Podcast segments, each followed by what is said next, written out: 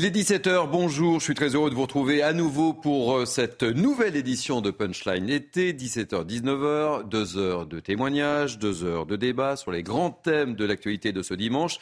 Dans quelques instants, je vous présente mon équipe de grands témoins de ce dimanche, mais tout de suite, le sommaire de ces deux heures. On commencera notre émission par ce cri du cœur des familles de victimes. Insécurité, justice, dans les colonnes du journal du dimanche, ces familles de victimes en appellent au président de la République. Nous ne sommes pas des faits divers, des témoignages très forts dans Punchline durant ces deux heures. À la une encore, un refus d'obtempérer qui tourne mal. Deux jeunes à scooter sont morts après avoir percuté un véhicule. Cela s'est passé à Limoges, dans la Vienne. Nous serons avec le maire de Limoges, mais également avec Angelina Duché, secrétaire départementale SGP Police à Limoges. Et puis, après les émeutes en France, il y a un peu plus d'un mois, on reviendra sur ces comparutions qui s'enchaînent dans les tribunaux. À Nîmes, le tribunal est allé au-delà des réquisitions du parquet à l'encontre de deux jeunes. On vous raconte cela. La justice a-t-elle décidé de frapper plus fort? Est-ce un signe? Est-ce suffisant? On ouvre le débat. Enfin, on terminera euh, par les journées mondiales de la jeunesse. Au revoir Lisbonne, vive Séoul. En 2024, on sera avec Anaïs, 23 ans. Elle était à Lisbonne avec le diocèse de Créteil. Comment a-t-elle vécu ces JMJ Quelle image a-t-elle retenue ou quel message du pape? On lui posera évidemment la question. Voilà, prenez place. Nous sommes ensemble durant deux heures, mais tout de suite, place à l'info. Et l'info, ce soir, c'est Clémence Barbier. Bonsoir Clémence. Bonsoir Thierry. Un adolescent de 17 ans a été euh, tué cette nuit euh, dans un accident dans un parc d'attractions du Cap d'Agde. Une femme de 19 ans, elle, est gravement blessée. Elle a été transportée au CHU de Montpellier en urgence absolue, a indiqué le procureur. Euh, les deux victimes auraient chuté dans le vide en percutant des objets. Quatre hommes, dont le gérant du Luna Park, ont été placés en garde à vue. Ils sont actuellement entendus par les enquêteurs. La compétition test pré-Jeux olympiques de natation en eau libre a finalement été annulée.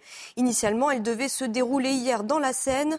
La raison, une trop forte pollution du fleuve.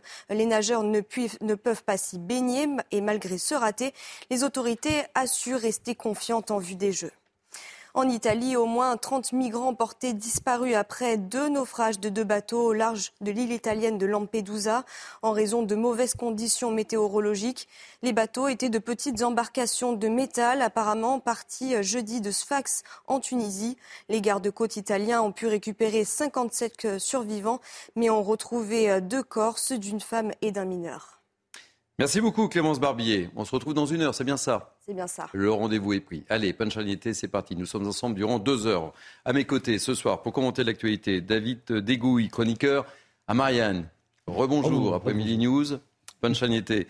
Euh, Jean-Philippe Dugouin-Clément, maire UDI de Mency. Soyez bienvenue, je suis ravi de vous accueillir. Il y a longtemps que je ne vous ai pas eu sur ce plateau. Euh, Denis Deschamps, analyste conférencier. Soyez bienvenue, un fidèle de l'émission. Bonjour.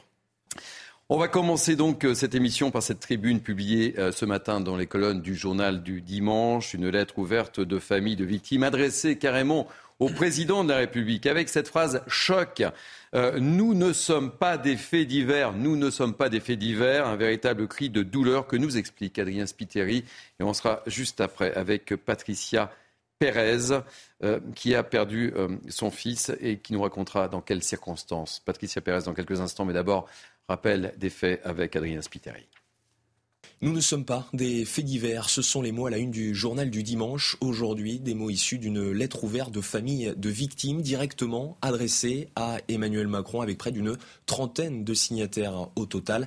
La lettre commence par évoquer eh bien, le silence judiciaire et politique autour de l'affaire Enzo, 15 ans poignardé le 22 juillet dernier pour un mauvais regard. Et c'est justement eh bien, ce silence qui est pointé du doigt par les familles de victimes. Nous sommes au mieux associés à des faits divers. Notre peine est ignorée parce que nous ne demandons jamais rien. En effet, nous ne provoquons pas d'émeutes. En effet, nous n'habitons pas cette France dite prioritaire.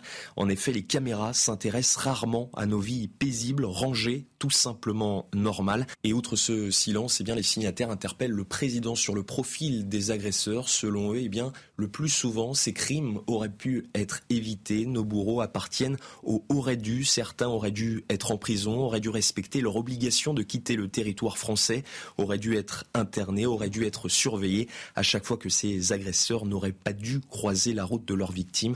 La question politique se pose, des familles qui rappellent à Emmanuel Macron ainsi qu'à ses prédécesseurs que l'une des premières missions d'un président de la République est d'assurer leur sécurité. Avec nous, Patricia Pérez. Bonsoir, Patricia. Euh, merci tout d'abord d'avoir accepté de témoigner dans, dans Punchline été. Vous faites partie de ces familles, je le disais, qui ont signé cette tribune. Merci d'accepter de parler parce que je sais que ce n'est pas facile quand on a vécu un tel drame. Je rappelle en, quelques mots, euh, vous avez perdu votre fils Adrien en 2018 à Mélan, en Isère, à la sortie d'une boîte de nuit. Il célébrait son anniversaire. Racontez-nous, euh, Patricia Pérez. Bonsoir à vous. Voilà, Adrien est parti le 28 juillet 2018 de notre maison après avoir fêté son anniversaire. Il est allé en boîte de nuit, le fêter avec ses amis. Et au petit matin, lorsqu'il rentrait pour venir chez nous, il a dû défendre son ami qui a été agressé par deux, comment les nommer, deux démons, mais d'une violence extrême. Mon fils a été poignardé en plein cœur en 60 secondes, monsieur. Alors oui, nous avons co-signé la lettre, car elle est le reflet de ce que nous vivons, nous, victimes, victimes d'agressions, de meurtres, voilà, par, par des gens qui sont. Pourquoi avoir décidé de, de briser le silence là maintenant, Patricia? Parce qu'on n'est pas entendu, monsieur. En 2018, j'ai écrit une lettre au président de la République, Emmanuel Macron. Cette lettre est restée vaine. Je lui signalais dans cette lettre cette violence qui était endémique dans notre pays et qui ne s'arrêtait pas, en fait. Voilà. Et il y a eu avant Adrien, il y a eu Adrien, après Adrien, et ça ne s'arrête pas il va falloir à un moment donné que l'État prenne ses responsabilités. Que M. Macron, lui, chef de l'État, se décide enfin à entendre le cri, les pleurs de douleur de maman et de famille meurtries à jamais. Pourquoi rester dans cette violence? Pourquoi n'agit-il pas? Pourquoi? Pourquoi lui, lui, lui qui est là pour nous, nous sauver, nous, nous empêcher de, de, mourir, de, de, vivre de telles circonstances, des départs, d'être cher comme ceci. C'est plus pensable. Il faut que ça s'arrête. Il faut qu'il prenne ses responsabilités. C'est lui. C'est lui qui est à l'État, qui est là-haut, qui, est au plus haut placé. C'est lui qui doit faire régner l'ordre. C'est lui qui doit empêcher tous ces drames. Ça ne s'arrête pas, que ce soit dans les villes, dans les villages. C'est constamment. Il n'y a pas un jour où l'on n'entend pas de la violence, un meurtre, ici ou là. Mais jusqu'à quand? Jusqu'à quand? Je me pose la question, ça ne s'arrête vraiment pas, je me répète, mais, mais jusqu'à où? Jusqu'à où peut-il supporter cela? Patricia, euh, on, a vu la maman d'Enzo, dont on a beaucoup parlé également sur l'antenne de, CNews, qui a pris la parole dans les, colonnes du Figaro. En, 2018, après le drame qui a touché votre fils et qui a touché votre famille, qu'est-ce qui vous a le, plus manqué, Patricia?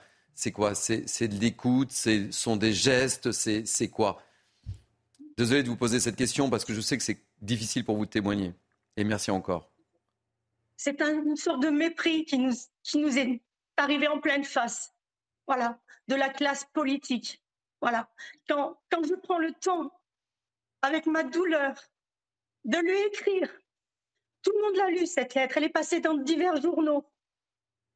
Mais, mais pas une once de compassion. Rien. rien. Si, si on, je ne sais pas, je ne demande pas que mon fils soit un martyr parce qu'il est loin d'être un martyr. Mais je ne sais pas, je ne sais pas quoi vous dire, je ne comprends pas. Je, je, ne comprends plus ce qui arrive ici dans, dans, notre beau pays de France. Je ne comprends plus, je ne comprends plus. Il nous ignore, il nous méprise, il est méprisable, il est méprisant envers nous en fait. C'est plus possible, c'est plus possible. Quel est le message, Patricia? On, sent votre colère. Euh, on, on, la voit. Je suis une colère depuis cinq ans. Quel, est le message que vous souhaitez faire passer, Patricia? Pardon? Quel est le message que vous souhaitez faire passer ce soir sur l'antenne de, de CNews pour les gens qui nous regardent, Patricia. Il faut que ça s'arrête. Il faut qu'ils prennent ses responsabilités, qu'ils agissent, qu'ils prennent des actes, bon sang. Bon sang. Je, vous parle à vous comme j'ai parlé à, tous les médias possibles depuis cinq ans. Je, il, il, faut que ça s'arrête. Il faut, il faut qu'ils comprennent que stop maintenant, stop. Ça ne lui fait rien d'entendre tous les jours que des enfants meurent. Ça ne lui fait rien. Ça ne l'émeut pas. Je ne sais pas. Je ne comprends pas. Je ne comprends pas. Est-ce que vous avez contacté d'autres familles qui ont signé euh, cette tribune? Est-ce que vous vous êtes appelé? Non, non, j'ai contacté personne du tout, du tout, du tout. Est-ce que vous avez le sentiment, cette fois, que cette tribune signée par un grand nombre de, familles euh, risque d'être entendue par le chef de l'État? J'espère. J'espère de tout cœur qu'enfin il se réveille, en fait. J'espère de tout cœur, oui. Oui, oui, oui, j'espère. J'espère, vous savez, c'est un petit chemin qui, qui s'ouvre et à force d'ouvrir des petits chemins, on peut peut-être arriver sur une belle autoroute. Voilà. Et il, faut vraiment, vraiment, si j'ai un... Monsieur, Monsieur Macron, agissez s'il vous plaît. Agissez. Vos enfants de France tombent comme des mouches mais s'il vous plaît, faites quelque chose, bon sang. Faites quelque chose. Mon petit monsieur Macron, il chantait la Marseillaise, la main sur le cœur, monsieur Macron. Il chantait la Marseillaise, la main sur le cœur, et vous l'avez abandonné, vous nous abandonnez à nous, vous nous abandonnez à notre sort, à notre sort de douleur. Patricia, merci euh, pour ce témoignage euh, très fort, évidemment. Et c'est très courageux. On a une forte pensée pour vous et pour toutes ces familles, évidemment. Merci d'avoir accepté de, témoigner dans, dans Punchline été. Que dire après un, tel témoignage? Euh, D'abord, c'est très très fort, c'est très émouvant. Euh, et à travers euh, le discours de, de Mme Pérez, moi j'y vois trois choses. La première, c'est la banalisation de l'ultraviolence, et elle l'a dit d'ailleurs, hein, il n'y a pas un jour où il ne se passe pas un fait divers, et encore c'est un mot grossier, fait divers, derrière ça cache des drames en fait à chaque fois.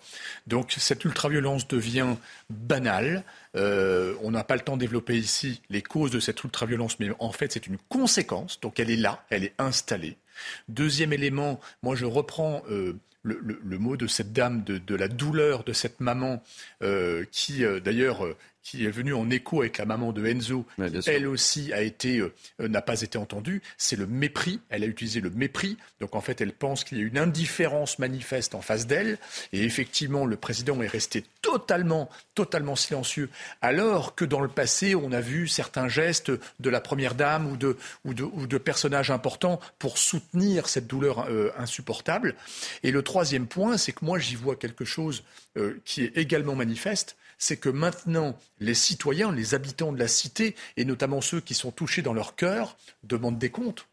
Ils demandent des comptes à ceux qui sont aux manettes, entre guillemets, euh, euh, de, manière impolie, ceux qui, sont en capacité de, contraindre euh, ou, d'imposer une autorité sur, ce, délitement de la société, ils demandent des comptes et maintenant on va voir quelles réponses vont être apportées au-delà des discours. Là, on, là le, la, cette tribune demande de, l'action, pas des discours. Exactement.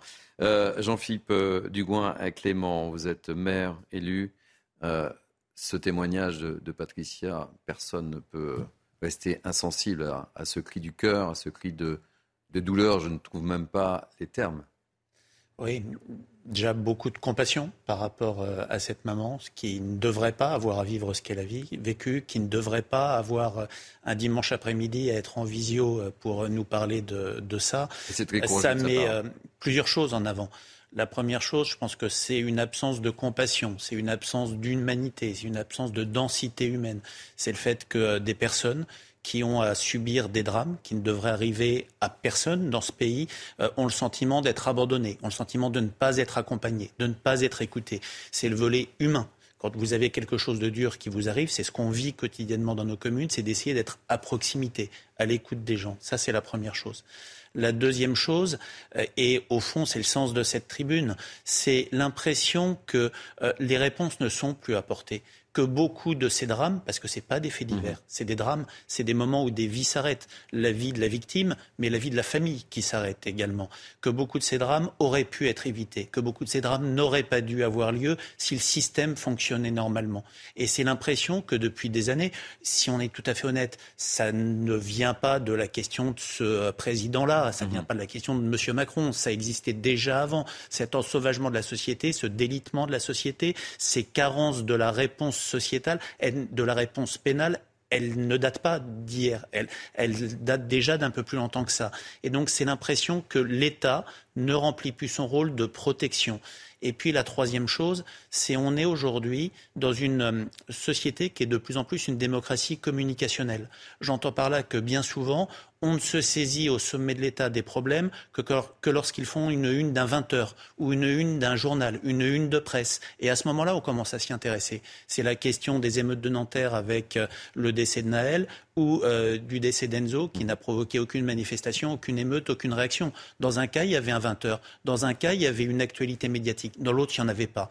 Et moi, ce que je trouve absolument terrible aujourd'hui, c'est qu'on a l'impression que le sommet de l'État, et encore une fois, ce n'est pas propre à ce président-là, euh, ne s'intéresse au sujet euh, que quand on doit répondre euh, médiatiquement à ce sujet, que lorsqu'il y a une question communicationnelle.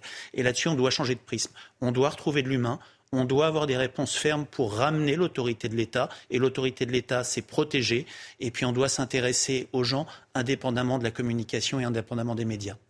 David euh, Desgouilles, comment ne pas être touché par le témoignage de, Patricia? C'est impossible euh, de ne pas être touché. C'est euh, un témoignage poignant. Et euh, je pensais, en, regardant ces images, en écoutant Mme Pérez, à l'affaire de communication qu'on a eu, dont on a eu droit ces dernières heures de la part du ministre de l'Intérieur, qui, qui, faisait un exercice de, de satisfaction en balançant des chiffres qu'il avait euh, choisis euh, opportunément. Donc euh, la communication n'est pas à la hauteur du défi. Et on a effectivement des mesures urgentes à prendre, comme le disait mon voisin, mais aussi un défi au niveau de l'éducation, au niveau de l'école, parce que ça fait, allez, trentaine d'années que euh, l'autorité euh, y a euh, disparu, pas, disparu, mais disons qu'elle n'est plus au sommet des préoccupations dans l'école. Où, aujourd'hui, pour exclure un élève qui harcèle un autre élève, il faut faire des, conseils de discipline avec les mêmes cadres formels que pour un procès, et où on a donc des appels qui finissent par réintégrer l'élève. Et donc c'est l'autre élève qui doit partir. Qui doit partir. Euh, rien que ces, signes-là, comment voulez-vous qu'ensuite euh, les, élèves qui sont, qui, étaient, qui sont des sauvageons, que le disait Jean-Pierre Chevènement il, y a, 20 ans, comment voulez-vous qu'ils soient rappelés à l'ordre? C'est pas possible. Il faut leur donner des cadres.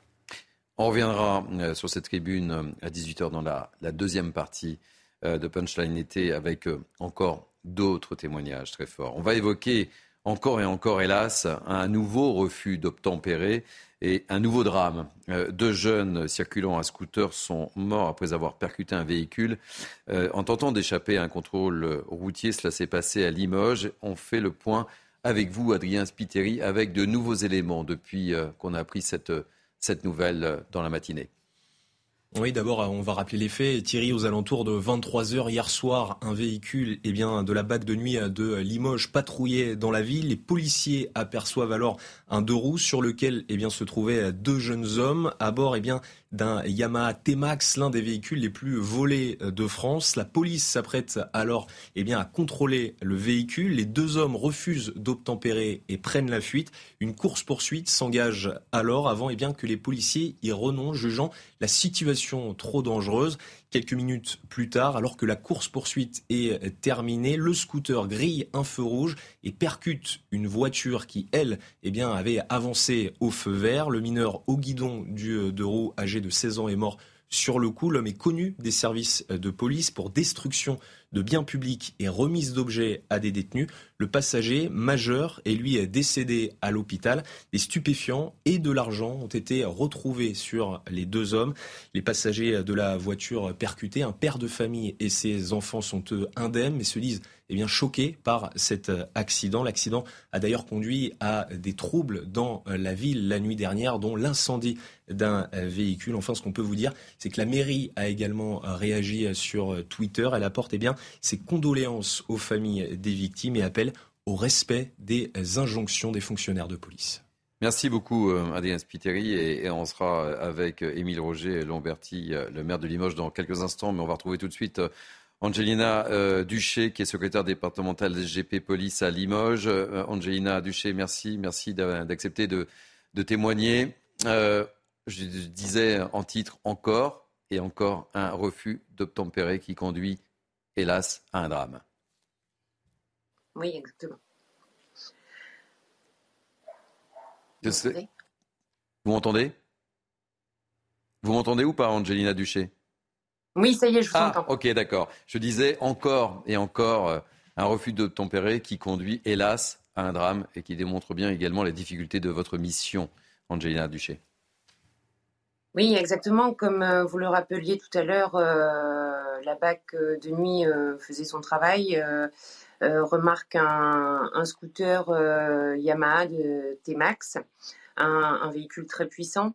Euh, ils savaient qu'un véhicule de ce même type avait été volé dans ce, dans ce quartier et donc ils ont voulu le, contrôler. Euh, ils, se sont, ils sont approchés du véhicule euh, avec leurs avertisseurs lumineux. On demandait au, pilote du véhicule de, couper le moteur. Il a refusé. Il, a démarré en trombe. Et, et quelques minutes plus tard, c'est le drame.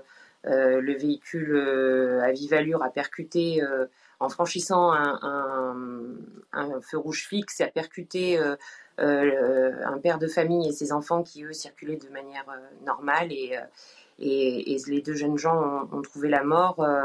C'est encore une fois, encore une, fois une issue dramatique sur ce genre de délit. Euh, notre journaliste Adrien Spiteri nous, le précisait à l'instant, de, l'argent euh, liquide et, des stupéfiants ont été retrouvés euh, sur, ces, sur ces deux jeunes A priori, oui, selon, selon ce que le. A priori. Alors, je, le disais, ce nouveau drame arrive dans un contexte un peu particulier, avec ce climat autour des, forces de, de police. Quel est votre réaction on, se souvient de ce qui s'est produit avec, euh, avec Naël, et on ne peut pas ne pas relier. Bah, écoutez, euh, les refus d'obtempérer, euh, les refus d'obtempérer ne cessent d'augmenter, les drames de, de fait ne cessent d'augmenter également. Les, policiers sur, sur l'affaire de Limoges, c'est très clair. Hein, il n'y a pas eu de, prise en charge du, véhicule, ça a été beaucoup trop rapide. Euh, ils n'ont pu que constater euh, et arriver sur, les lieux du drame et, euh, s'apercevoir de, la catastrophe qui venait de, se produire. c'est toujours c'est une intervention qui est très compliquée. et puis qui peut qui, n'est pas qu'on ne peut pas anticiper en fait voilà on, procède à un contrôle parce que parce que on, est en mesure de le faire au niveau de la loi. Et puis, euh, et puis le, conducteur du véhicule, quel qu'il soit, euh, prend la fuite et décide de, ne pas se soumettre aux, injonctions de la police. Et, euh, et, puis, et puis les issues sont, très souvent dramatiques. Il y a eu des, incidents dans, la ville après, après les faits. Vous craignez également qu'il y ait un effet boule de neige? Ça peut, à, l'heure actuelle, immédiatement là, la situation est calme sur le secteur de Beaubreuil. Euh, c'est très instable, hein, ça peut partir à n'importe quel moment. Euh, la circonscription de Limoges attend des forces, des forces mobiles. On, espère, euh, que le, calme restera sur notre circonscription. Merci beaucoup, Angelina euh, Duché. Je rappelle que vous êtes secrétaire départemental SGP Police à, Limoges. Merci beaucoup. Dans quelques instants, on sera avec le, maire de la commune. Mais Juste avant de partir en, en pause publicitaire, une petite réaction sur euh, ce nouveau refus de tempérer qui euh, se termine par un drame. Vous, avez utilisé un mot tout à l'heure qui est tout à fait juste, c'est l'ensauvagement de la société. Pour faire très court, euh, là on a la démonstration de la difficulté du métier de gendarmes ou de policiers sur place, où ils font face à des situations qui, sont, qui peuvent exploser à tout moment et qui aussi peuvent se transformer en drame. ça aurait pu être pire pour le, papa et ses enfants dans la voiture. Donc ça, peut très très vite dégénérer. Votre réaction en, tant qu'élu, euh, Jean-Philippe Dugoin-Clément? Est-ce que vous avez été confronté, vous, dans votre commune, c'est des, choses assez, c'est des choses assez courantes. Euh, il y a encore de cela 15 jours, on a eu une course-poursuite euh, en l'espèce dans ma commune euh, avec un type en scooter bon, qui a réussi à s'échapper. Pour le coup, il n'y a pas eu d'accident, il n'y a pas eu de mort. Ça aurait pu, là, visiblement, ils avaient du stupre, donc il y avait probablement une question de deal derrière. On peut comprendre qu'ils n'aient pas voulu s'arrêter. La réalité, c'est que si on ne soutient pas les forces de l'ordre, bah, on voit qu'on est dans une impasse totale. Et aujourd'hui, plus que jamais, bien, je pense que les policiers, les gendarmes, les policiers municipaux ont besoin d'être soutenus quand ils interviennent, sinon ils lèveront le pied et on arrêtera tout. Voilà, on va marquer une première pause si vous voulez bien. Euh, on reviendra sur ce refus d'obtempérer et je vous l'ai dit, on sera avec Émile Roger Lamberti, le, maire de, Limoges. On marque une pause. À, tout de suite, il est 17h24, vous êtes bien sûr euh, CNews. Bienvenue sur CNews, c'est Punchline été qui se poursuit jusqu'à 19h avec moi pour commenter cette actualité très chargée euh, et, très lourde en, ce dimanche. Euh, David euh, Dégouille, chroniqueur à Marianne, Jean-Philippe Dugoin, Clément, maire UDI de Mency et Denis Deschamps, analyste conférencier.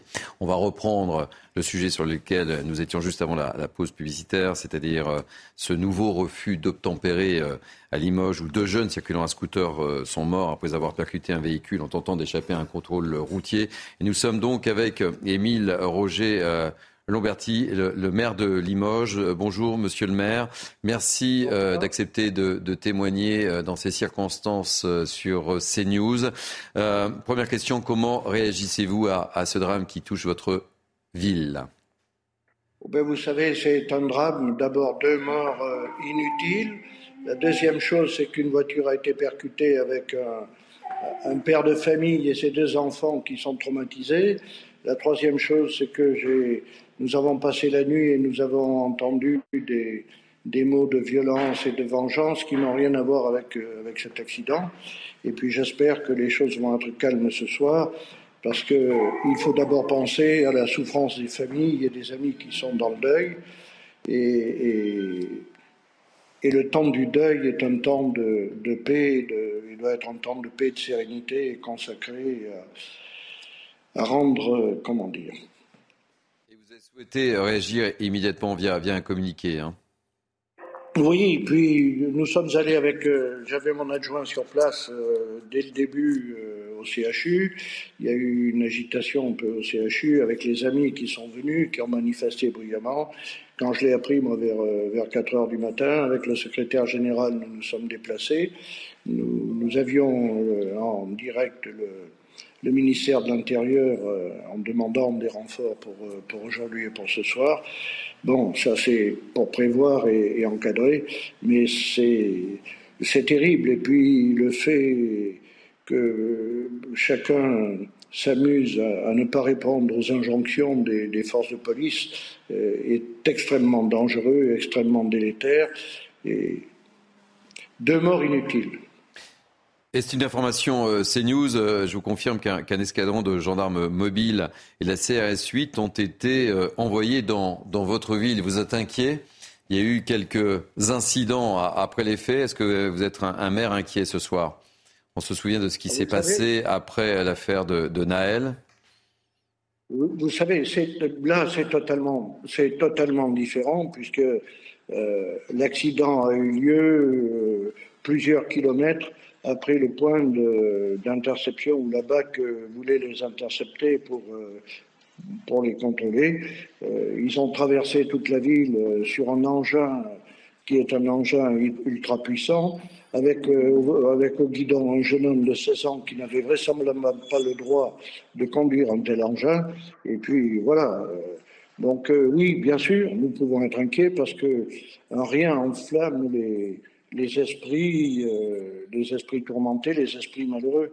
C'est pour ça que dans mon, euh, dans ma publication, j'ai souhaité mettre l'accent aussi sur le fait que la tristesse ne, justifiait pas la violence et la violence n'apporterait rien. Elle n'apportera pas la vie à ceux qui l'ont perdue, elle euh, n'apportera pas la sérénité à ce père et à ses enfants qui ont été heurtés. Voilà.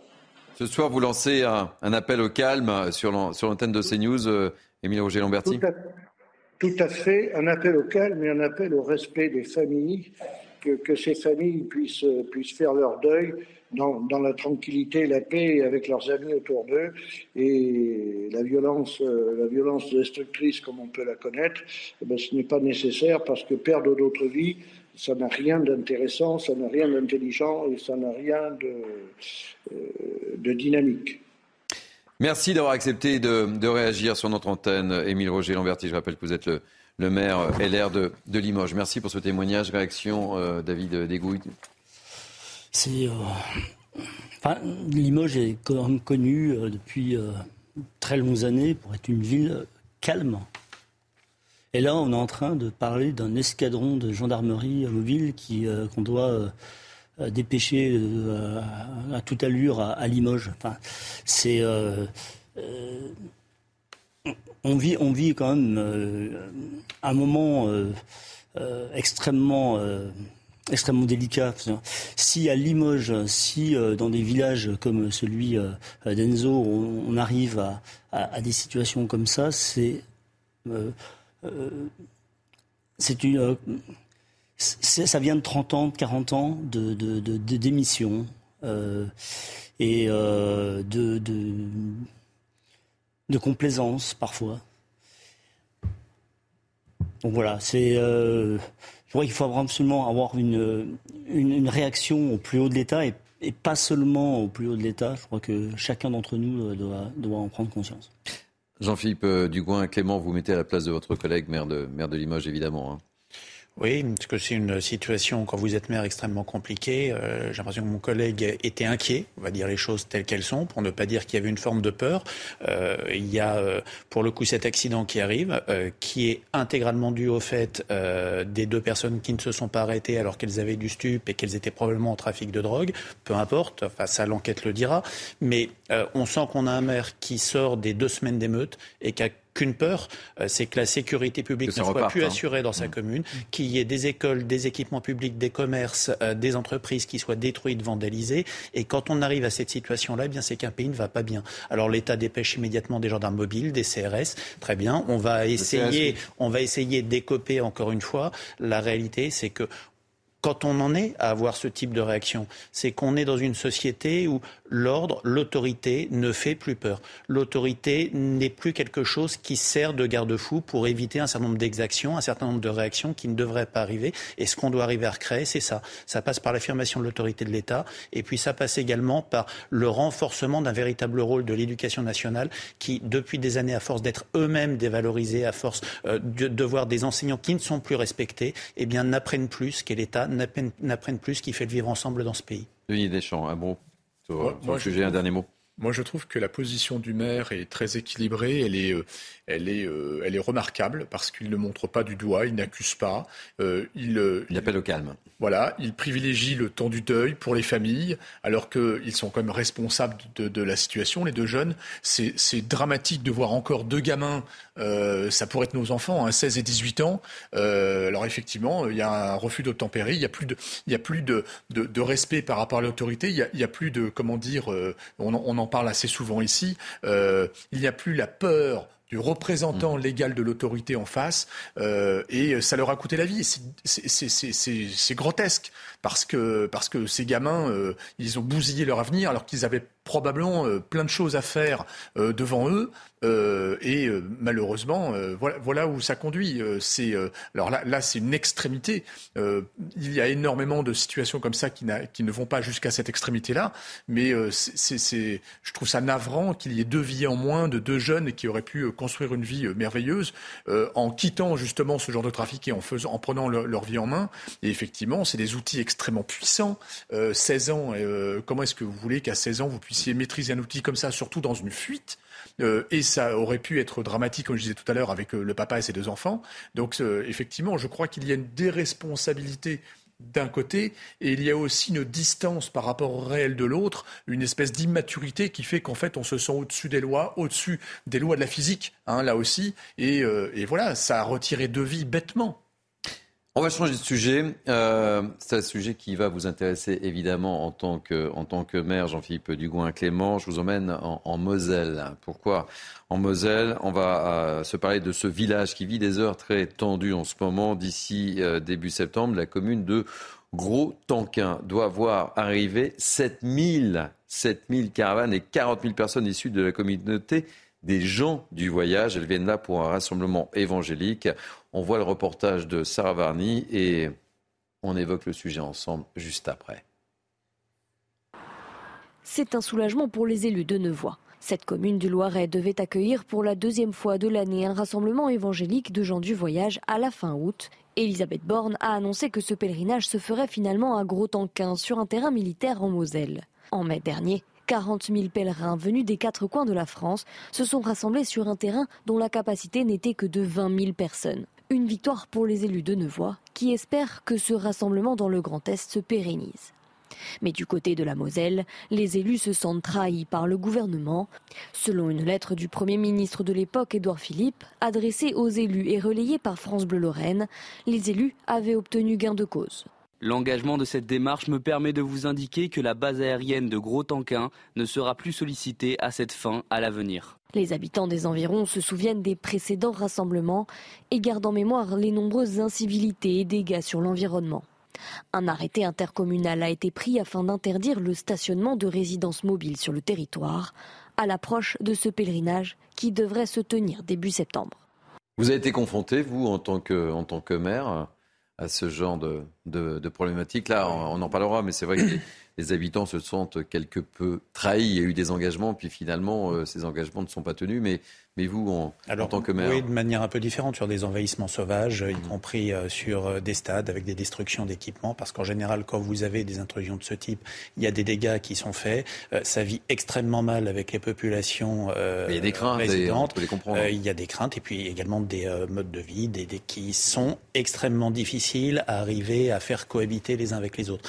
Là, c'est une situation un petit peu différente, puisqu'on n'est pas sur une intrusion sauvage, mmh. on est sur quelque chose qui est organisé par l'État dans le cadre d'un rassemblement religieux, avec toute la euh, difficulté qui est euh, le, droit, la liberté de chacun de pratiquer un culte, de pratiquer, on parle des JMJ en ce moment, euh, de pratiquer des rassemblements religieux quels qu'ils soient, mais la, la difficulté d'arriver à le faire cohabiter avec euh, des personnes où personne ne souhaite l'avoir à côté de chez soi. Alors ça se passait dans le Loiret, les élus du Loiret ont eu gain de cause et euh, ça n'a pas été reconduit dans le Loiret parce qu'il n'y avait pas les euh, capacités à faire. L'État a décidé de le faire sur un terrain qui lui appartient, une mmh. ancienne base militaire. Très bien, on pourrait dire jusque-là, c'est plutôt logique. L'inconvénient, c'est que c'est dans un village de 700 habitants où on va récupérer 7000 caravanes à proximité, c'est-à-dire que même si la partie évangélique se fait sur la base, bah, on sait bien qu'il va y avoir euh, des courses, qu'il va y avoir des sorties, qu'il il y, a toute une série euh, de, de, faits qui viennent impacter le territoire, euh, qui vont être déliés de la base militaire. donc on peut comprendre d'une certaine manière qu'il y ait une crainte par rapport à la capacité à faire. Et puis l'autre sujet, c'était que l'ancien Premier ministre avait écrit pour dire que ça ne se ferait plus là. Donc ça pose la question de la valeur de la parole mm. de l'État. Alors c'est pas la première fois qu'Édouard Philippe fait un courrier qui n'est pas tenu par l'État. en Ile-de-France, avec Valérie Pécresse, ont eu des engagements sur le financement des RER euh, qui n'ont pas été tenus. Ah, ça, ça sent le règlement de compte. Euh, ça sent le règlement de compte. Hein, c'est une réalité. Quand on, a, quand on a un Premier ministre qui fait des écrits. la démonstration euh, Vous avez raison, cher Quand vous avez un Premier ministre qui fait des écrits surtout hmm. et qui deux ans, trois ans après ne sont pas tenus, ça pose la question de la crédibilité de la parole de l'État qui n'existe plus dans ce pays. Mais au-delà de ça, je ne vois pas comment l'État peut aller euh, imposer 7000 caravanes sur une base militaire, certes, mais dans un village de 700 habitants, s'il n'accompagne pas financièrement et matériellement les communes où on décide d'imposer euh, ce rassemblement. David Dégouille. Oui, alors c'est effectivement ça qui, compte, parce que le rassemblement évangéliste, effectivement, il doit avoir lieu quelque part. Et donc, euh, entre, entre le Loiret et la Moselle, bah, effectivement, euh, à un moment donné, c'était en, en Moselle, c'est parti dans le Loiret, et puis maintenant, ça revient en Moselle. Euh, alors, je suppose qu'il doit y avoir quand même d'autres départements pour, pour accueillir, et puis il y a d'autres anciennes bases militaires qui, qui pourraient accueillir ce genre d'événement sans que ce soit toujours les mêmes, les mêmes communes qui, qui assurent cet accueil. et dans un, dans un, deuxième temps, il y a la parole d'un Premier ministre. C'est important. Donc, euh, j'ai du mal à comprendre que euh, euh, l'État, sachant que Édouard Philippe, un ancien Premier ministre de la même majorité, avait fait cette promesse, bah, des juges le déjuge. Lui, à la limite, on ne peut pas, on peut pas vraiment le, le, qu'on lui reprocher. Il n'est plus, euh, il n'est plus Premier ministre, mais il n'est plus au manettes. Mais, mais, mais, il a engagé l'État quand même. Voilà, mais c'est quand même la, c'est quand même la même majorité qui déjuge son ancien Premier ministre. C'est un peu gênant. Louis Deschamps, ça vous inspire quoi ce, ce dossier bah, Ça m'inspire que. On a une pensée évidemment pour, les, les, gens de cette commune. C'est 600, 700 habitants, c'est ça hein Oui, à peu près. Euh, 7000 caravanes, 40 000 personnes. Bah c'est une très grosse ville, 40 000 personnes. Donc je présume euh, que les services de l'État, via le préfet, sont très organisés. Mais imaginez fournir l'électricité pour 40 000 personnes, mm. l'accès à l'eau potable, euh, les sanitaires, euh, la nourriture. Pour une commune de 700 habitants, ils vont se ravitailler où ces gens? Donc ça doit probablement générer une logistique énorme. Euh, je, pense que les services de l'État doivent être hyper mobilisés, mais c'est presque disproportionné par rapport à la taille de la commune. Euh, et là, euh, enfin, c'est 40 000 personnes, c'est gigantesque. L'autre point que je voulais souligner, en continuité d'ailleurs avec mes deux camarades de plateau, c'est qu'en fait, il ne faut pas s'étonner si on arrive à avoir des, euh, des taux d'abstention de 50%, même maintenant pour les municipales, ce qui est très nouveau comme phénomène, euh, parce qu'en fait, on ne croit plus à la parole de l'État. On ne croit plus à la parole du monde politique. Et, en fait, euh, il y a une distance qui s'est créée avec le temps. Et pour raccourcir cette distance, il va falloir faire beaucoup de travail, du travail de terrain et des actes, être dans l'action. On change de sujet pour cette première heure de, de, Punchline été, un, peu plus d'un mois après les émeutes euh, qui ont touché euh, la France, les comparutions s'enchaînent dans les tribunaux. Et à Nîmes, à Nîmes, deux jeunes ont écopé d'un an de prison ferme. Ils avaient tiré, je le rappelle, au mortier euh, d'artifice sur un magasin d'articles de sport à Bagnols-sur-Cèze. Le tribunal est, semble-t-il, allé au-delà des réquisitions du parquet avec une sanction, sanction plus lourde. Explication de Raphaël Lazreg et Célia Judas et on en parle juste après. Est-ce que la justice va aller plus loin encore? Ce sera le thème de notre prochain débat. Mais tout d'abord, Raphaël Lazreg et Célia Judas. Au tribunal judiciaire de Nîmes ce vendredi matin, quatre jeunes ont été jugés pour avoir participé aux violences urbaines survenues dans la nuit du 30 juin au 1er juillet à Bagnols-sur-Cèze. On a quatre individus euh, qui ont qui ont attaqué en fait un magasin de sport hein, au mortier et ils ont pillé le magasin. Ils ont été repérés euh, sur euh, vidéosurveillance et aussi parce que l'un d'entre eux a tenté de vendre les, effets dérobés euh, sur, sur, sur Internet. À l'issue de l'audience, deux jeunes sont condamnés à un an de prison ferme avec maintien en détention, les deux autres à dix mois de prison avec sursis. Le maire se dit satisfait de ces condamnations. J'en suis satisfait. J'attendais, tout, a, tout a fonctionné, la partie euh, enquête, la partie euh, maintien de l'ordre et la partie justice s'est passée. Pour moi, euh, elle est à hauteur de ce que je pense beaucoup de personnes attendaient sur ce territoire. Une enquête de police est actuellement ouverte pour retrouver les autres individus présents ce soir-là. Denis Deschamps, est-ce que ça va dans le bon sens On écoutera tout à l'heure Pascal Borde, qui était notre invité dans le cadre de Mini News, qui est député RN du Gard, qui dit que ça ne va pas assez loin. Mais on l'écoutera. Mais tout d'abord, votre réaction alors, euh, c'est très important qu'il y ait une sanction. Qu'il euh, alors, exemplaire ou pas, ça c'est un autre sujet, mais en mm. tout cas qu'il y ait une sanction, ça c'est évident. En plus, il y a eu plusieurs, il y a eu plusieurs faits. Hein. Il y a eu l'attaque du magasin, il y a eu le pillage et il y a eu le recel derrière. Donc, euh, c'est pour ça qu'il y a eu un enchaînement de. Il y a eu une superposition de plusieurs choses. Donc, qu'il y ait une sanction, c'est très bien. Maintenant, je me pose la question c'est que sur tout le territoire, en fait, beaucoup de gens vont être forcément vont passer par les tribunaux, hmm. et en fait, il ne faudrait pas qu'il y ait trop de comment dire de différence entre les sanctions suivant les endroits, parce que ça va ça, va poser des problèmes. Mais par contre, effectivement, il faut qu'il y ait sanctions. S'il n'y a pas sanction, les gens vont recommencer systématiquement. En tant qu'élu, Jean-Philippe Dugoin-Clément, Écoutez, moi, en tant qu'élu, je peux que me féliciter de euh, la décision du tribunal. Alors, certains diront ça ne va pas assez loin. On peut regretter effectivement de se dire qu'il n'y ait pas de euh, question de remboursement financier. Je ne suis pas convaincu de la capacité des personnes en l'espèce de rembourser quoi que ce soit. Si on peut mettre une dette à vie sur la, tête des personnes, c'est pas ça qui remboursera les choses. Mais pour le coup, qu'il y ait de la prison ferme, je pense que c'est quelque chose d'effectivement important. Vous savez, il y a eu euh, un article ou une déclaration aujourd'hui qui a été faite par Bouba disant qu'en gros, l'une des sujets de ces émeutes, c'est qu'il n'y avait plus de peur. C'est qu'il n'y avait plus de peur de la sanction. C'est qu'il n'y avait plus de peur du policier ou de la justice. Et, euh, que d'une certaine manière, ça permet d'avoir une explosion de colère, un laisser-aller, parce qu'on sait qu'on joue de manière assez peu risquée au fond. Et que euh, la justice réponde de manière extrêmement ferme, je crois que c'est absolument essentiel. Le maire, d'ailleurs, euh, se satisfait de, de, de, ces sanctions. Et ce que je note, c'est que ce qui est assez rare, les juges du siège sont allés au-delà des réquisitions du parquet. et donc, il y a eu vraiment une volonté là-dessus d'aller sanctionner right effectivement ce qui a été fait. Et puis autre chose qui est à noter, c'est que ça vient vite. Euh, très souvent, l'un des ah, problèmes qu'on a, un délai, et c'est ça qui est, quand, on est, quand on est maire et qu'on est confronté à ce mm. type euh, de choses, on sait qu'on a des délinquants dans une commune euh, et que la sanction, elle vient six mois, un an, un an et demi après. Là, ça tombe un mois après parce que les policiers ont fait encore une fois un travail absolument énorme. Et puis dernière chose, moi, j'aurais qu'on arrête de parler de jeunes. C'est pas des jeunes, c'est des bandits. Des jeunes, il y en a, moi, j'en connais des dizaines, des centaines dans ma commune qui font des chantiers citoyens, qui s'investissent, qui font des études, qui bossent et qui méritent le, le mhm. qualificatif de jeunes. Quand on dit jeunes sur ces gens-là, c'est péjoratif pour les jeunes. C'est pas des jeunes, c'est des bandits. Vous avez été impacté dans, votre commune en tant que... Légèrement, parce que j'ai la chance d'avoir une commune plutôt résidentielle, euh, parce qu'on a également mis beaucoup de moyens en termes de caméras, en termes de policiers municipaux. La gendarmerie était présente. On, a, rajouté, des, caméras, justement, on a rajouté des entreprises de sécurité mhm. privées pour protéger les bâtiments. On a été dehors toutes les nuits jusqu'à 4-5 heures du matin pour arriver à tenir les choses. Et donc, on a eu très, très, très peu d'incidents de manière totalement marginale. Mais la réalité, c'est que des communes autour de la mienne, qui sont aussi des communes résidentielles, ont été impactées. Et par rapport aux émeutes de 2005, qui étaient circonscrites euh, aux quartiers QPV, vous savez, les quartiers politiques de la ville, eh bien, les émeutes de 2023, il y en a eu dans tout type de communes. David euh, Dégouille, vous pensez quoi de de ce tribunal qui est allé au-delà des réquisitions du, parquet? Ça va dans le bon sens Oui, d'autant qu'il euh, y a eu euh, des, mandats de dépôt qui ont été euh, prononcés. Donc ils sont partis directement en prison. Et ça, c'est un signal qui est envoyé aux, autres, aux autres émeutiers.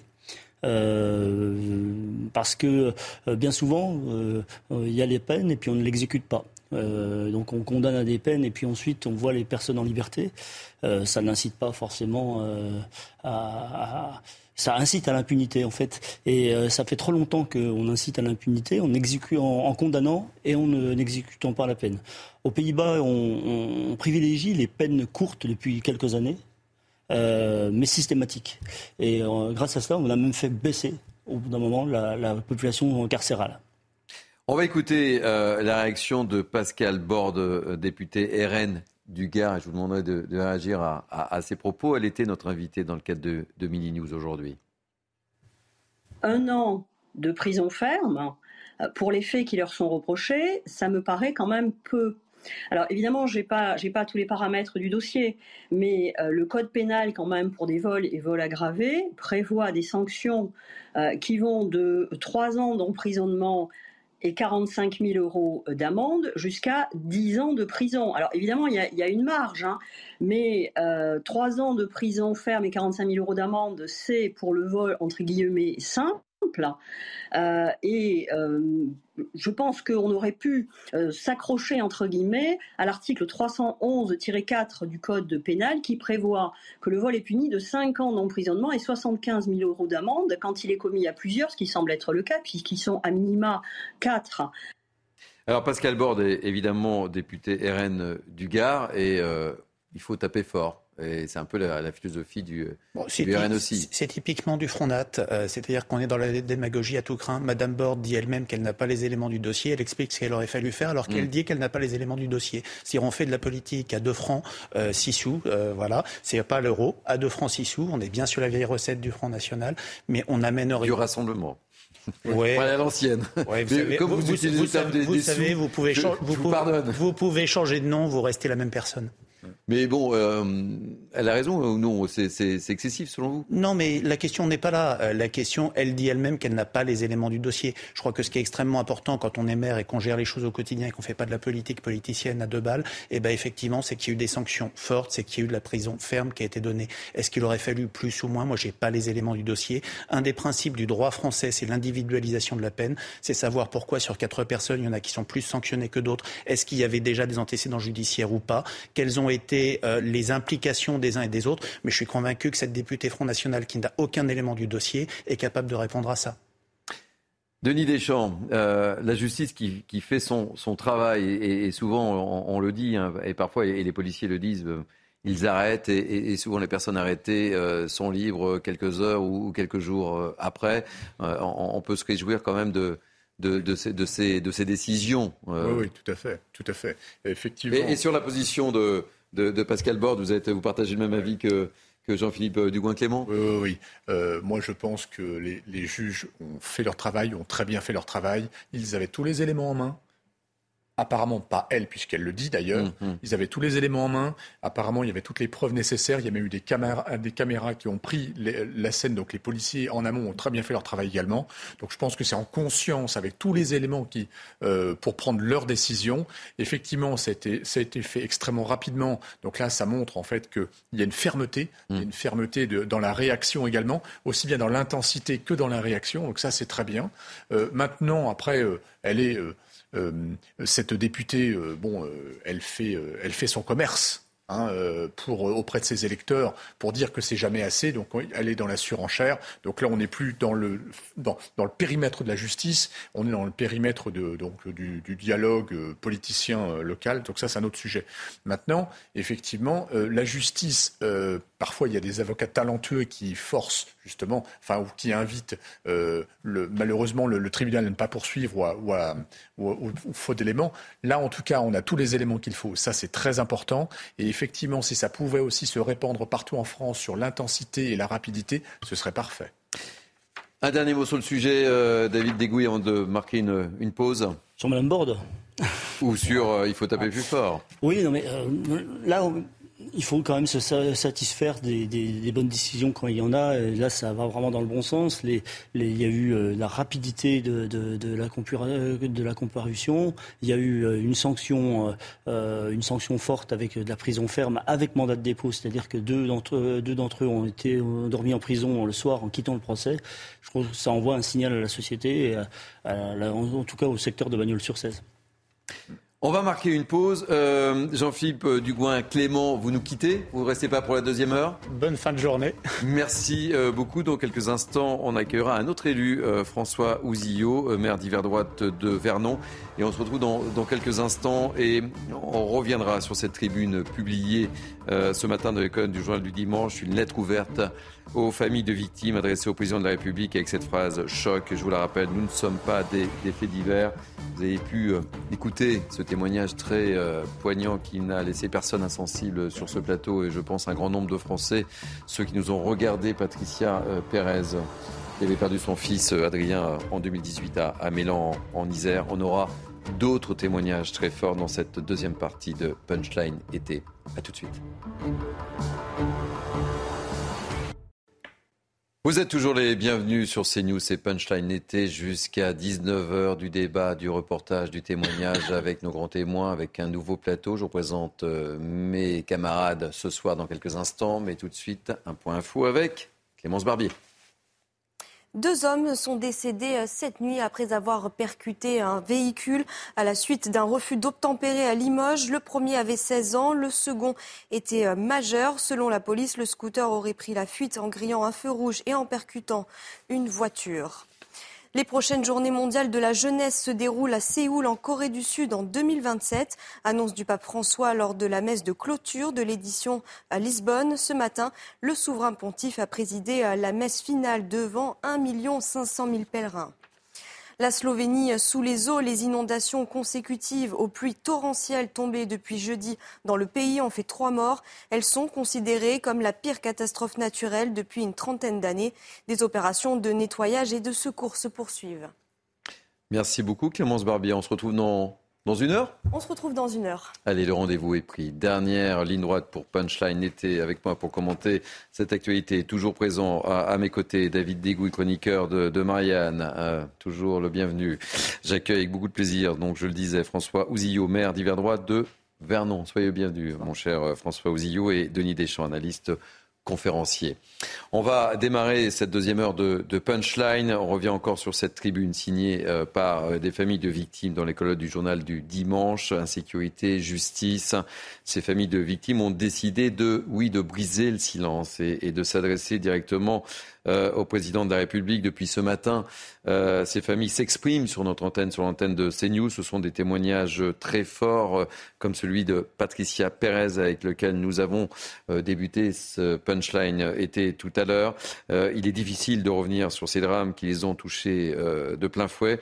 Comme Lauriane Berken, victime d'un viol en, en 2004. Elle était notre invitée ce midi dans Midi News. Elle nous a expliqué pour quelle raison elle avait signé cette tribune? Écoutez-la. J'ai voulu signer cette tribune car j'ai été euh, victime de viols en réunion il y a maintenant 19 ans. Et pendant plus de 15 ans, ma vie a été un vrai euh, cauchemar, euh, malgré la peine, la condamnation, le jugement dont les deux, les deux violeurs ont été condamnés. Euh, ça a été un vrai chaos dans ma vie euh, les 15 années qui ont suivi. J'ai été euh, harcelée par la famille d'un des violeurs. Et, et, ce violeur en question a été embauché par les services techniques du village, donc par la mairie du village, et je l'ai recroisé comme ça, sans être prévenue. Euh, en emmenant euh, notre fils à l'école.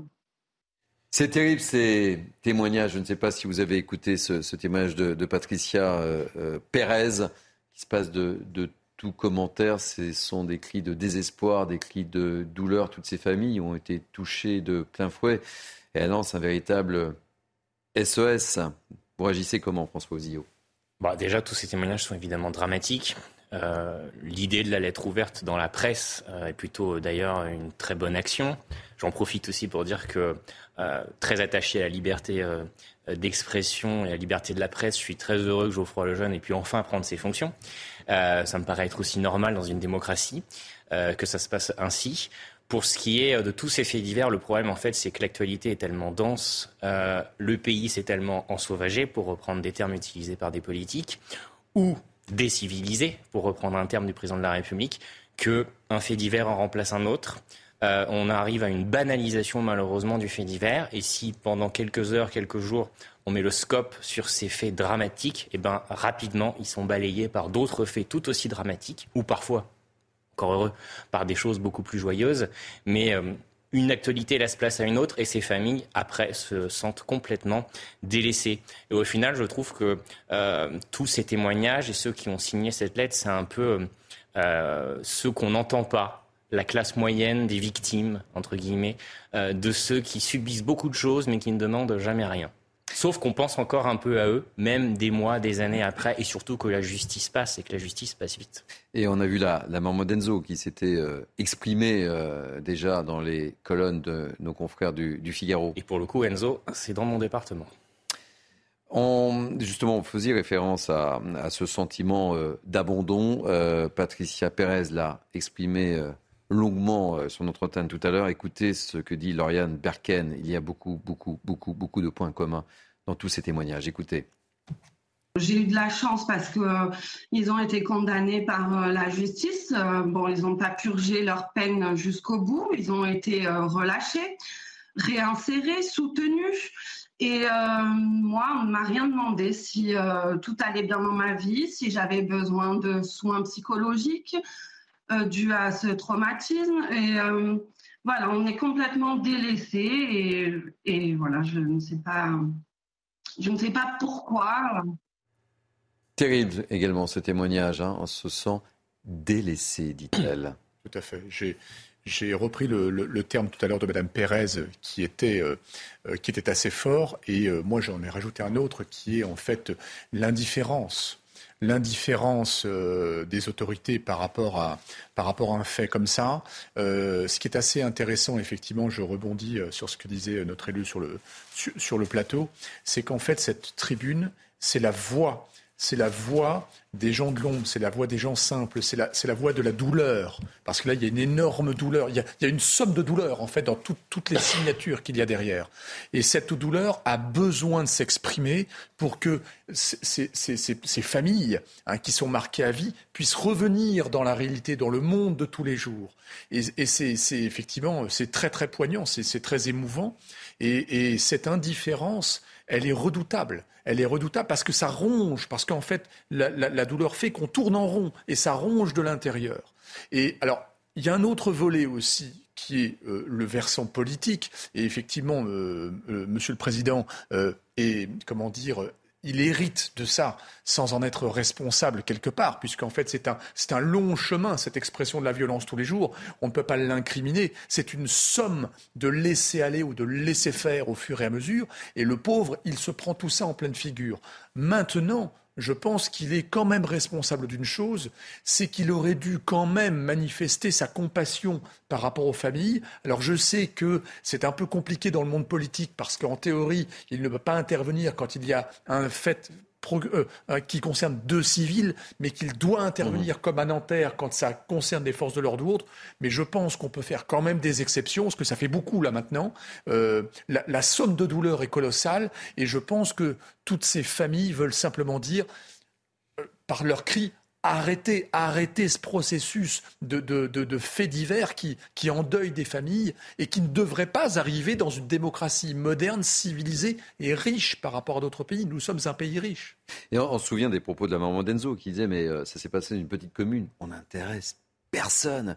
Et on a vu sur certaines affaires euh, des stars qui ont pris euh, parole, politiques, qui se sont exprimées d'un certain parti. Et là, effectivement, tous ces témoignages. On, va écouter dans quelques instants Véronique euh, Monguillot. Euh, on en avait beaucoup parlé à l'époque. Son mari euh, est décédé à la suite d'une agression. il conduisait son bus à, Bayonne. On en avait parlé à, l'époque. Mais tous ces témoignages sont identiques. Il y a ce sentiment de bah d'abandon. Quoi. Personne ne parle de nous. voilà. Alors, c'est bien aussi que les politiques ne commentent pas en permanence les faits divers et surtout les potentielles décisions de justice les potentielles décisions de justice qui arriveront, et j'espère, le plus rapidement possible. Commenter le travail des enquêteurs ou des juges n'est pas, à mon avis, une bonne solution. Et ceux qui le font, en général, se plantent lamentablement.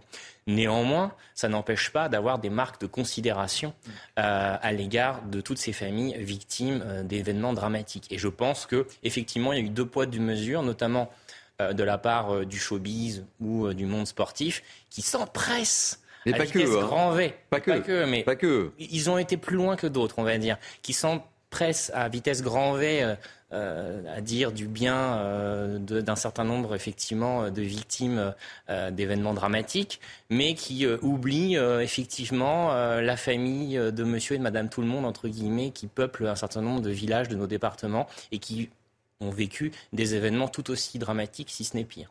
David Degouille. On a eu aussi des, euh, des, minutes de silence à l'Assemblée nationale, quand même, pour certaines, pour certaines victimes. Et donc pas pour, euh, pas pour Enzo. Euh. Je sais, je sais. il y avait, il y a quelques années, un secrétaire d'État aux victimes qui avait été créé. Madame Méadel était la, la secrétaire d'État. Et ce secrétaire d'État, il était justement. elle s'exprime dans les colonnes du JDD. Ah elle dit qu'il ne doit pas y avoir de hiérarchie entre les victimes. Voilà, et il y avait une, il y avait un travail euh, autour de la prise en charge justement. cette, cette, dame euh, qu'on a vue, euh, Patricia, je crois. qui a témoigné, Patricia, Patricia Pérez. Euh, non, non, c'est pas Patricia Perez, c'est la, la, jeune femme qui, euh, comment, qui, est, comment, qui croise son, son violeur à, comment, vers les... Ah, Lauriane Berken, Lauriane Berken qui était notre invitée ce, matin et, dont on a repassé le témoignage. Je pense un bon secrétariat d'État aux victimes, peut-être qui, euh, comment il aurait euh, pu voir avec le, avec, le, avec le maire pour dire, bon, pourriez peut-être... Ce cas est totalement surréaliste d'ailleurs. Hein. Bon, parce qu'il parce qu'il faut le réinsérer, effectivement, ce, comment, ce monsieur... Non, mais le réinsérer dans, la, commune, dans la même commune de la victime... voilà, On marche sur la tête là, honnêtement, et on se met à la place de la C'est une décision de justice, et vous connaissez l'indépendance de la justice. On en parle aussi. Non, mais vous imaginez, vous mettez à la place de la Mais après, quand les politiques croiser son, si les politiques, son agresseur, si les politiques surintervenaient sur la décision de justice, on leur reprocherait de se mêler de ce qui ne les regarde pas. C'est pas la décision de justice. Là, c'est ensuite où, la réinsertion. C'est le maire, le maire de la commune, dont il sait que la, la victime a été violée dans, dans est encore au village. Il y aurait pu peut-être avec euh, s'arranger avec un autre élu pour faire embaucher ce, ce, monsieur dans, dans, Mais peut-être qu'ils se sont aussi abandonnés, le maire en question.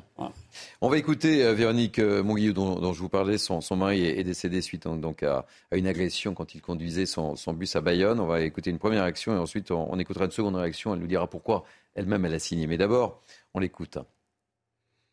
Mon époux a été tué le 5 juillet 2020 à Bayonne, euh, euh, parce qu'en fait, il a voulu contrôler des titres de transport et faire surtout porter le masque euh, à cause du Covid, la pandémie du Covid dans cette année-là. Et voilà, c'est parti dans tous les sens et tout le monde connaît la suite. Même si un drame il est médiatisé, personne ne s'en intéresse, sauf des anonymes, sauf des gens lambda comme vous, comme moi, et c'est tout. Après, le gouvernement, il est absent. Enfin, je l'ai toujours dit, hein, je suis désolée, et, je dirais toujours la même chose. Voilà, euh, on se débrouille euh, comme on peut avec des gens euh, qui sont rentrés dans nos vies, enfin dans, ma propre vie, et que je connaissais pas il y a trois ans, et c'est eux qui me portent. C'est tout, il n'y a personne d'autre. On se débrouille. Non, mais encore une fois, je, vous savez, la minute de silence à l'Assemblée nationale, je ne l'ai pas vraiment cautionné. Hein. Euh, comme je pense qu'un certain nombre de politiques ont parlé trop vite euh, lors des événements euh, concernant Naël et que peut-être en pensant, en parlant, ils pensaient qu'il n'y aurait pas d'émeutes ou qu'ils arriveraient peut-être à les limiter et au final, il s'est passé l'effet complètement inverse.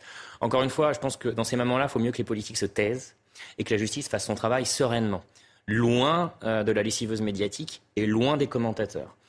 En revanche, encore une fois, rien n'empêche euh, gouvernement, euh, ministres, euh, parlementaires, maires, élus locaux, peu importe, d'avoir une marque de respect, de considération et de, d'appeler, d'aller voir, d'aller visiter, d'envoyer un courrier, enfin j'en sais rien, quelque chose. un geste. un geste, voilà, ne rien faire, effectivement, ce n'est pas acceptable. Alors justement, pourquoi Véronique Manguillot a signé cette tribune? On l'écoute, c'est très, très, très explicite. J'attends une justice exemplaire, je l'ai toujours demandé. C'est ce que je veux, ça ne changera rien de toute manière à ma vie, mais je veux que ce soit un exemple, que mon mari ne soit pas mort pour rien. Et je pense que l'État, je pense sincèrement, au fond de moi, après moi je connais rien, tout ce qui est politique et tout, c'est pas ma tasse de thé, sauf que je, que je demande, ce que je veux, c'est que l'État fasse quelque chose pour la justice qui est une justice implacable, c'est-à-dire que qu'il y ait une vraie justice en France et qu'on a justement qui puisse dissuader d'autres meurtres, d'autres meurtriers, pardon. Voilà ce que je demande, c'est tout, c'est pas plus compliqué que ça. J'entends des fois parler de perpétuité, mais la perpétuité n'existe plus dans notre pays, malheureusement. Voilà, donc moi j'attends une justice exemplaire, j'attends le maximum, même si ça ne changera rien à ma future vie, on va dire. Mais une justice exemplaire, le maximum, je l'ai toujours dit et je ne changerai rien là-dessus. Force témoignage aussi, hein. Oui, mais ça, une justice exemplaire quelque part, ça me fait penser un peu à, l'actualité de la semaine dernière et, euh, à l'histoire euh, entre euh, le DGPN, le ministre de l'Intérieur, les policiers et la victime Eddy. Hmm. C'est qu'on a beaucoup vu et entendu Eddy, et effectivement, il a été touché physiquement de manière assez importante. Néanmoins, il y a 900 policiers aussi qui ont été blessés pendant ces émeutes. Le ministre de l'Intérieur, et je pense, a bien fait de défendre ses policiers, sa base, et a accompagné le DGPN. Mais quelque part, ce qu'il a dit aussi, c'est que on faisait trop souvent le procès des policiers et que eux ils demandaient juste du respect et de la mmh. considération également dans leur métier. Ça n'empêche pas qu'il y ait parfois euh, des canards boiteux, certains font des erreurs, c'est pour ça qu'il y a l'IGPN. Mais encore une fois, on ne peut pas non plus stigmatiser l'ensemble des policiers. Ben, c'est un peu pareil, c'est qu'à un moment donné, on veut juste que ceux qui ne disent rien et qui font leur travail, ou des familles malheureusement qui ont vécu des drames euh, de cette atrocité euh, aussi importante, soient juste entendus, soutenus, accompagnés aider dans des démarches psychologiques ou autres, et euh, que la justice, encore une fois, parallèlement, mais vraiment dans un tunnel très parallèle et complètement étanche, fasse son travail sans être influencé par le bruit médiatique. On va changer de sujet. On espère que Emmanuel Macron et, tous ceux qui nous gouvernent auront euh, entendu ces, témoignages forts et qu'il y aura, euh, je ne sais pas, un geste, téléphone. euh, Mais pas automatiquement une réunion, hein. mais, Euh, juste un- mais pas. Mais ça peut être discret. Encore une fois, pas besoin de faire de bruit. Exactement. Il suffit juste que le président euh, ou quelqu'un du gouvernement ou la première dame, peu importe, En tout cas, appelle notre, discrètement la famille. c'était notre devoir sur CNews de, de donner la parole à, à toutes ces familles de victimes. On va prendre la direction de Nice avec un sujet qui va vous intéresser, j'en suis persuadé, mon cher François Ozillot, en tant que maire d'hiver droite de Vernon. On va parler des petites caméras, les caméras de vidéosurveillance. La ville de Nice, vous le savez, hein, c'est une ville modèle euh, en, la matière, hein, euh, avec plus de 2000 euh, caméras. Mais il y a un petit problème du côté de Nice, c'est que les RICS à l'arme blanche euh, se multiplient depuis euh, plus d'un mois, près d'une vingtaine d'affaires. On regarde le reportage de Thibault Marcheteau. et On évoque ce sujet du rôle des caméras de vidéosurveillance. Dans un tweet, le président des Républicains, Éric Ciotti, s'est alarmé de la situation à Nice. Depuis le 1er juillet, 18 blessés à l'arme blanche ont été dénombrés à Nice, dont une personne décédée. Un bilan effroyable qui démontre que notre ville sombre peu à peu dans un climat de violence. Depuis le début du mois de juillet, ces attaques se multiplient. Jeudi soir dernier, un homme a été poignardé en pleine rue, aux alentours de 19h à Nice. Aucun suspect n'a été encore interpellé. Une situation qui se dégrade de jour en jour, selon cet élu. Encore hier soir, on a eu en réalité en moins de 48 heures cinq personnes euh, blessées au couteau dans la ville de Nice, deux encore hier sur une plage. En, en réalité, ça ne cesse pas. On est à plus euh, de 18 blessés euh, depuis, depuis le 1er juillet. C'est un été meurtrier, comme on en a déjà connu euh, à Nice. Avec plus de 4000 caméras, Nice est l'une des villes les mieux équipées en vidéosurveillance. Mais le problème est ailleurs, selon cet élu écologiste. C'est très intéressant le cas de Nice, qui a vraiment euh, numéro une en caméra, numéro, numéro une en police municipale. La problématique, elle est bien en termes de moyens en- pour les policiers et en termes de moyens pour la justice. À un moment donné, il faut arrêter de parler, il faut passer aux actes. Depuis le début de l'été, la police municipale reste au plus près des Niçois et des touristes. Un poste mobile se déplace et surveille les quartiers les plus fréquentés de la ville.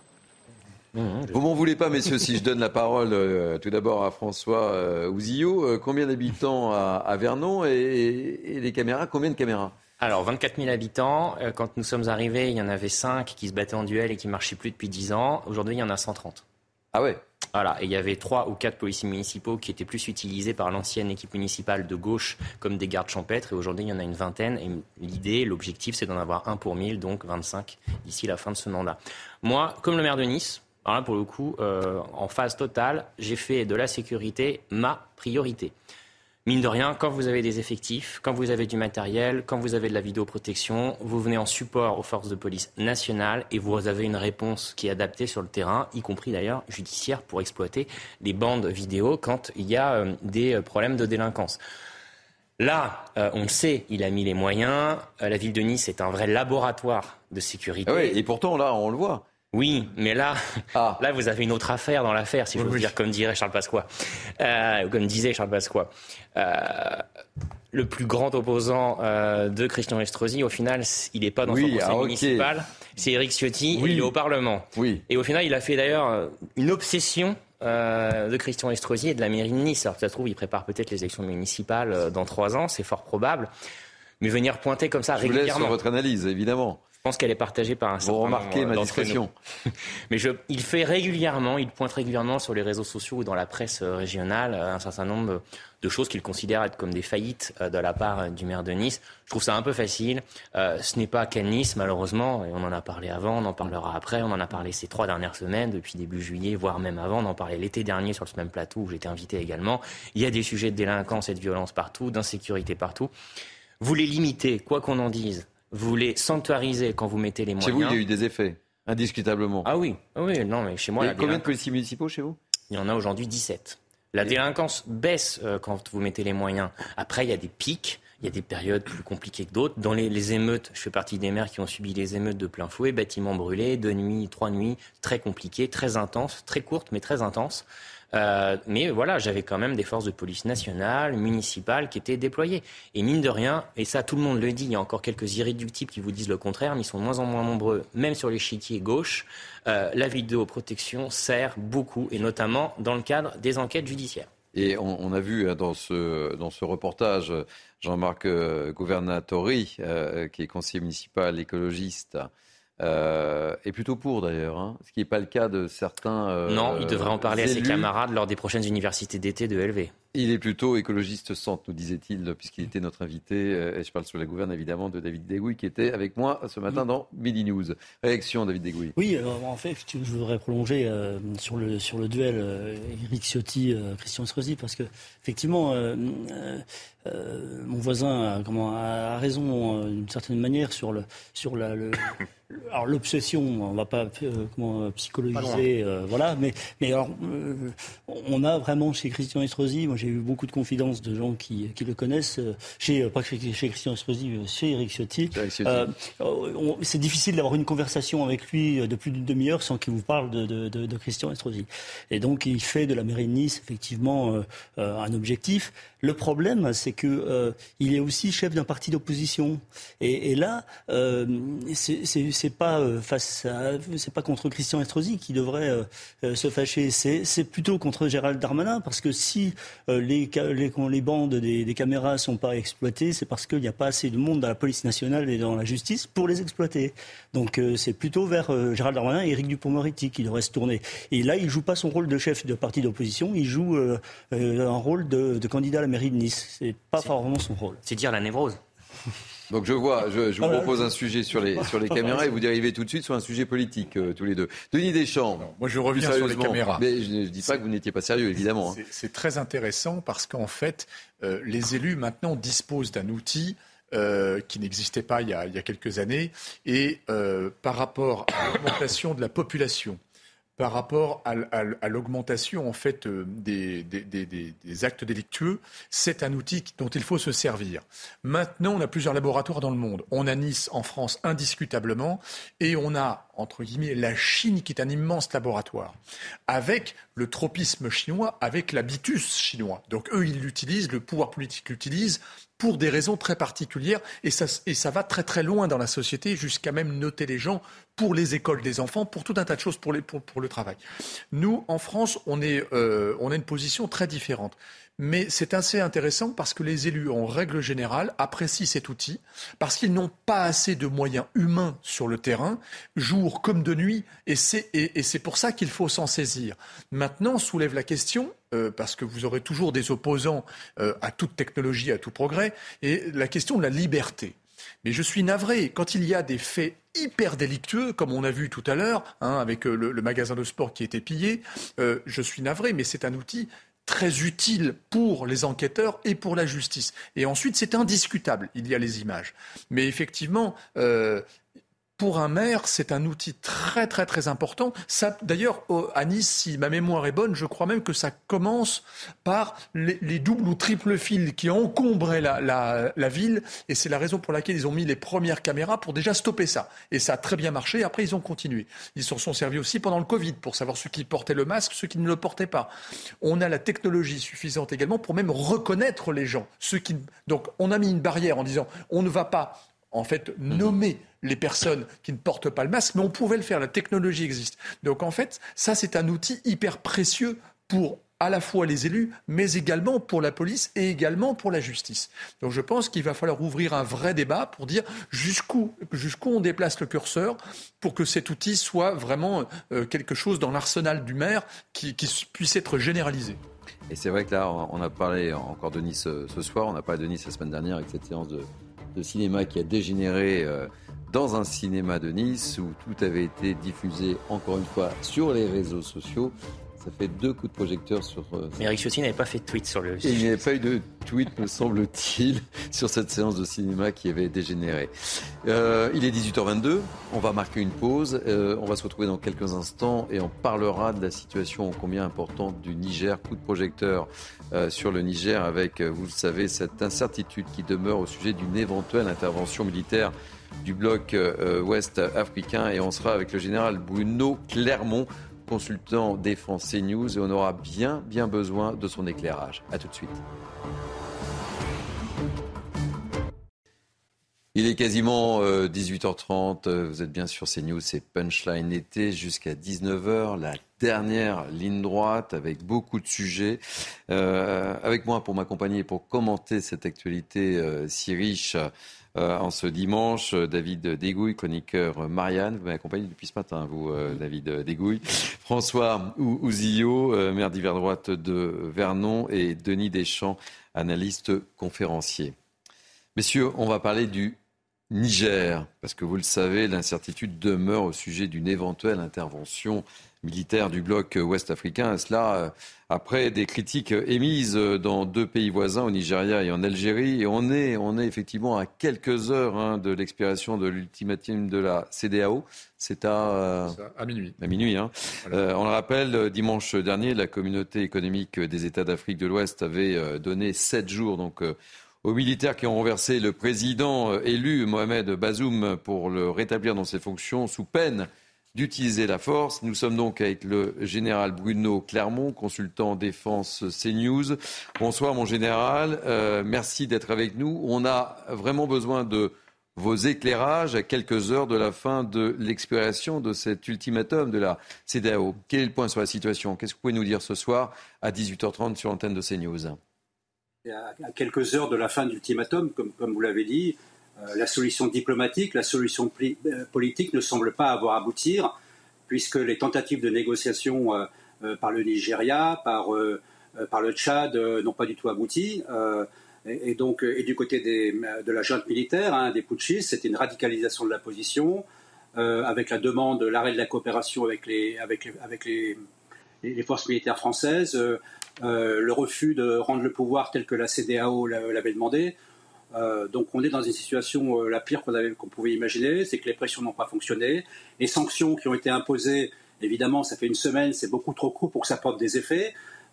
donc on en arrive à, une situation, si d'ici quelques heures il n'y a pas cette négociation politique, qui est la très forte probabilité d'une intervention militaire de la CDAO, sachant que pour l'instant, sur le terrain, les ressortissants européens ont été évacués, européens et américains, et aujourd'hui les Italiens ont évacué leurs ressortissants. Donc on est sans doute dans le, dans le plus mauvais scénario où la voie politique n'a pas fonctionné.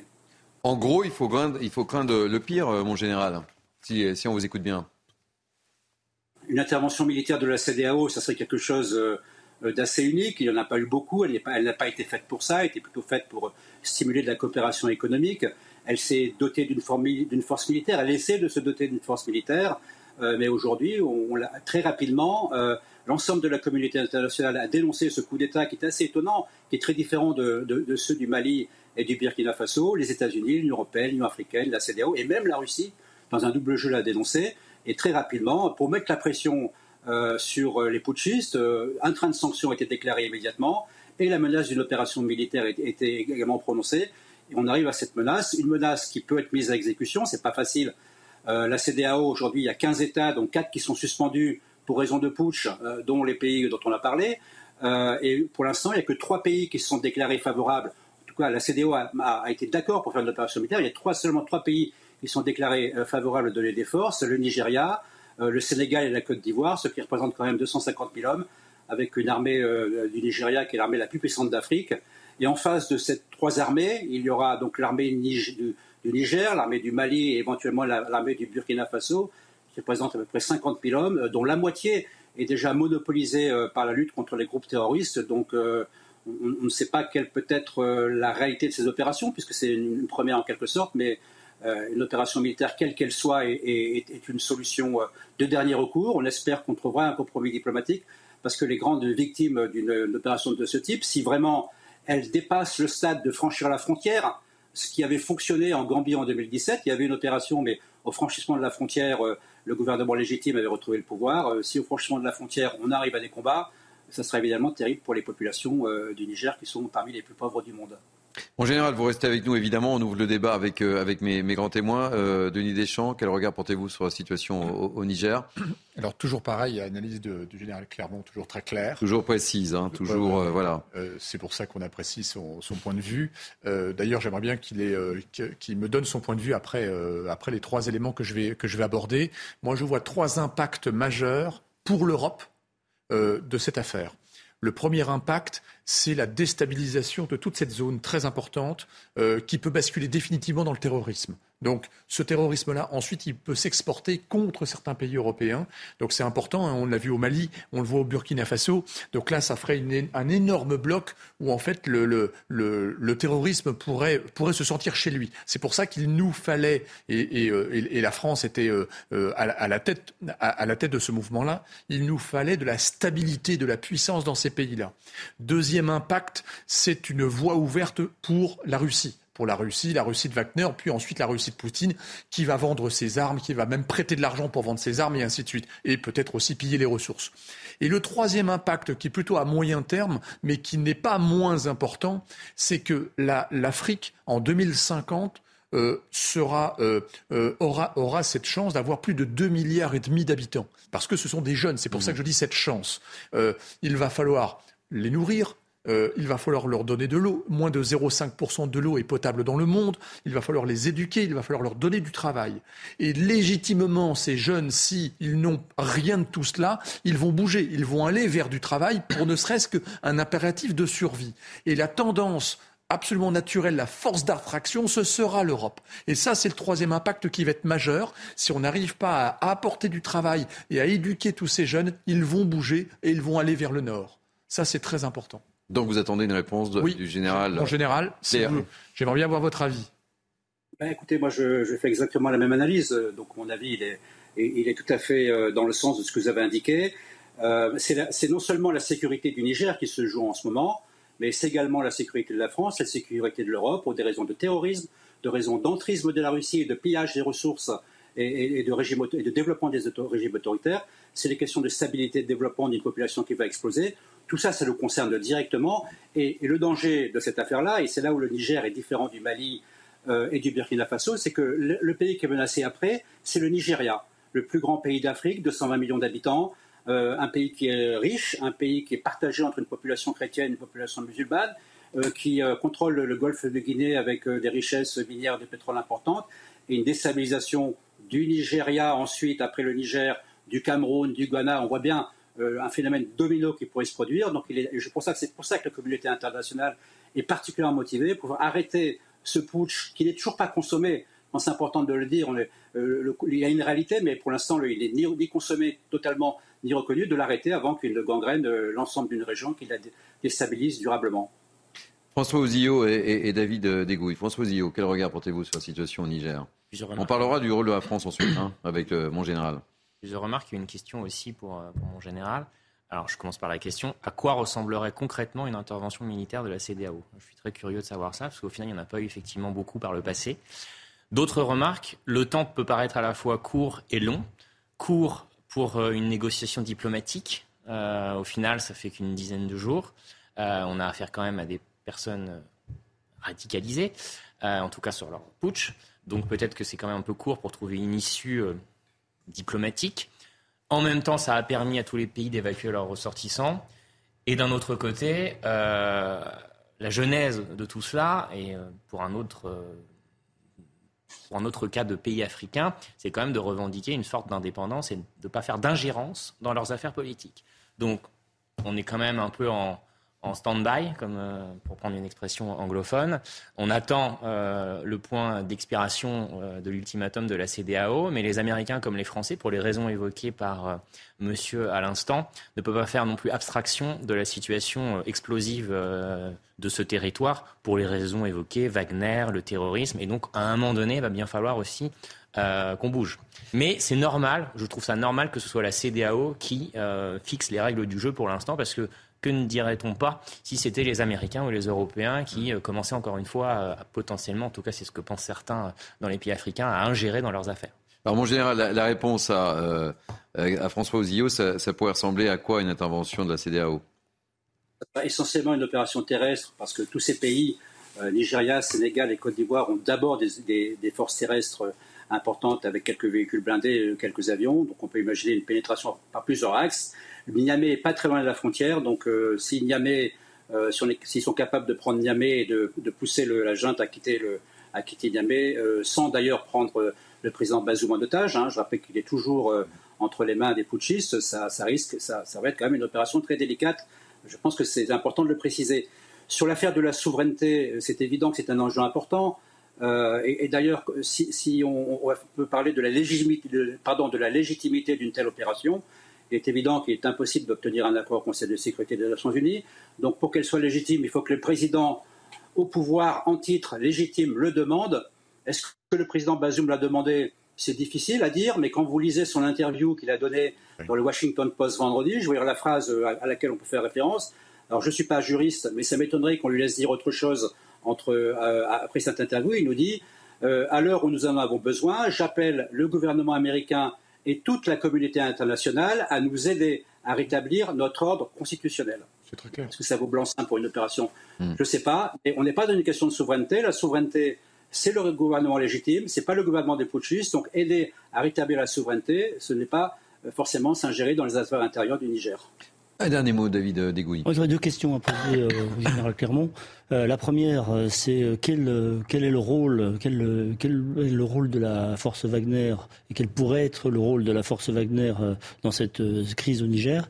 Et la deuxième, Harold Diman à midi a qualifié le, chef des putschistes de général de palais, n'est pas forcément préparé à, à, ce genre de, de, de, conflit. Si la CDO rentrait en, en, rentrait en, guerre, est-ce qu'il est d'accord, le général euh, avec Harold Diman. Moi, je suis toujours d'accord avec Harold Diman. si vous dites le contraire, euh, mon général, on va dans une situation difficile. non, mais il a raison. C'est ça la différence entre les coups d'État euh, au Mali, au Burkina, qui ont été préparés en profondeur par la Russie, qui nous a savonné la planche avec des désinformations et qui a fait monter le sentiment anti-français. Hmm. Ce n'est pas le cas au Niger. Le Niger, les relations avec l'armée française étaient plutôt bonnes. Les relations politiques entre le président Bazoum et la communauté internationale étaient excellentes. Il avait été élu démocratiquement. La, nouvelle façon d'opérer des forces françaises en soutien des forces du Niger, formation, renseignement, accompagnement au combat, avait des succès et fonctionnait. Qu'est-ce qui s'est passé? Il s'est passé que le président Bazoum a limogé le chef d'état-major des armées, le général Modi, au mois d'avril, pour des raisons que je ne connais pas. Euh, et qu'ensuite euh, il, y avait des bruits et, qui n'ont pas été confirmés du fait qu'il allait se séparer du général euh, Tchiani, qui est son chef de la garde présidentielle. Donc le général Tchiani a, devancé ce, ce, congédiement en, déclenchant une révolution de palais qui malheureusement a été suivie par un certain nombre de généraux. Aujourd'hui, on ne connaît pas l'état de la population, le nombre de la population qui est derrière les putschistes. On ne connaît pas non plus. On ne sait pas si la totalité des, les forces armées nigériennes sont derrière les putschistes. C'est pour ça que je dis, pour l'instant, même si les chances ne sont pas gigantesques, ce, putsch n'est pas totalement consommé et c'est là-dessus que compte la communauté internationale pour mettre de la pression euh, pour que le, gouvernement, pour, le, pour que les généraux putschistes euh, remettent l'ordre constitutionnel euh, en place en remettant, en acceptant de remettre au pouvoir le président Bazoum, en tout cas en, en lançant un processus dans lequel il se retirerait du pouvoir. Dernière question, euh, mon général. Euh, quid du rôle de, la France? Le rôle de la France, il, est évident très particulier et très sensible. Il n'y a pas de volonté affichée, ça a été dit euh, par la ministre des Affaires étrangères récemment, à ce que la France, à ce stade, participe à des opérations. la France, les 1500 soldats français sont, ont arrêté leur mission de lutte contre les groupes armés et leur mission aérienne, donc ils sont dans des camps au, nord du, au nord du pays et sur la base aérienne de Niamey. Euh, il y a simplement, je pense que si euh, il y avait des débordements vis-à-vis de la population des ressortissants, il resterait peu que, ou s'ils étaient attaqués, ils seraient amenés à se défendre. Mais au jour d'aujourd'hui, euh, il n'est pas question que la France participe à l'opération de la CDAO. C'est une opération africaine qui doit remettre au pouvoir le président africain légitime. Merci mille fois, Général Bruno Clermont, toujours aussi précis. on comprend tout avec le général Bruno Clermont. C'est un plaisir et, je pense qu'on vous retrouvera euh, demain puisque la date, euh, enfin l'heure, c'est minuit hein, pour euh, cet ultimatum. Merci mille fois pour ces analyses. Un dernier mot sur, sur le sujet?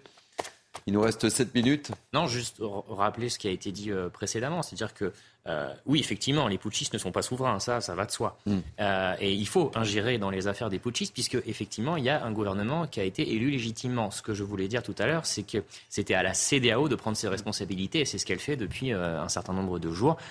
maintenant, on va voir ce qui va se passer dans les prochaines heures, mais c'est à la communauté des États d'Afrique de l'Ouest de s'occuper de ce cas au Niger. Mais c'est rapide. c'est intéressant parce que là, ce sont les Africains qui prennent leur destin en main Donc, je rappelle, la CDAO, hein, c'est l'Ouest, c'est l'Ouest africain, l'Ouest francophone. Le Nigeria est une exception, c'est un, un, pays anglophone. Hein. le général a précisé qu'ils étaient 220 millions d'habitants. En 2050, ils seront plus de 400 millions d'habitants. Donc en fait, si la CDAO n'intervient pas euh, de manière ferme, tous les pays vont tomber comme des dominos. Hein, on le voit bien. Et donc, en fait, toute cette région-là va devenir totalement instable. Donc, c'est maintenant qu'ils doivent intervenir. Je pense que la CDO a parfaitement compris mmh. euh, l'importance du moment. Le Nigeria euh, est dans une difficulté, euh, comment dire, constitutionnelle, hein, puisqu'il faut attendre d'avoir l'aval des représentants élus pour une intervention militaire. Ça va probablement arriver. Et puis ensuite, on va voir dans un second rang toutes les, ce qu'on appelle euh, mécaniquement la communauté internationale, comment est-ce qu'elle va fournir du matériel ou du soutien logistique ou des images satellitaires pour aider la CDAO pour percer très vite. Et effectivement, et nos soldats sont encore à Niamey, donc juste à côté de l'aéroport et dans le nord du pays. Alors on, est, on a encore très peu de soldats euh, sur place, mais en attendant, on peut apporter un soutien logistique en tout cas. Mais c'est la CDAO qui doit donner le là. Oui. Allez, on va terminer euh, notre émission. On ne peut pas ne, pas terminer euh, notre émission. Il nous reste, euh, oui, quasiment cinq minutes pour évoquer les JMJ à, Lisbonne. Le pape a célébré la messe finale ce matin de ces journées mondiales de la jeunesse. On va peut-être voir quelques images puisque le, pape s'apprête à quitter Lisbonne. Il va monter dans, dans, son avion. On va écouter un extrait et on voit les images euh, en, direct, je suppose. Hein, vous me confirmez. Voilà, sur les images en, direct où, le pape s'apprête à, quitter euh, Lisbonne. Euh, avant d'écouter, ça a été un, succès phénoménal. Vous avez pu vivre ces JMJ à travers un grand nombre de témoignages sur l'antenne de, de, CNews. Ce sont des images qui, font du bien, François Ouzillot, dans ce contexte et suite à, cette actualité ô combien morose, et on a pu le voir durant euh, ces deux heures de, punchline été. Hein. Vous lisez dans mes pensées, c'est ce que j'allais dire. Effectivement, après tout ce qu'on vient de dire, euh, tous les sujets dont on débat au quotidien, les images que l'on voit, les tribunes euh, dont on a parlé tout à l'heure, et tous ces faits divers ignobles, et ces semaines qu'on a traversées encore récemment dans notre pays d'émeutes, ça fait du bien de voir ce type d'images, de voir autant de monde rassemblé à Lisbonne, autant de jeunes aussi, et euh, pardonnez-moi l'expression, mais là, pour le coup, elle prend toute sa, place. Des gens qui ont encore la foi, dans tous les sens du terme, euh, qui croient en leur euh, religion, qui se rassemblent de toutes les cultures, de tous les continents. Ça a été un vrai succès en termes de, mobilisation. Et ce sont des très belles images et qui tranchent effectivement avec l'actualité un peu morose que l'on commente aussi sur, sur les plateaux.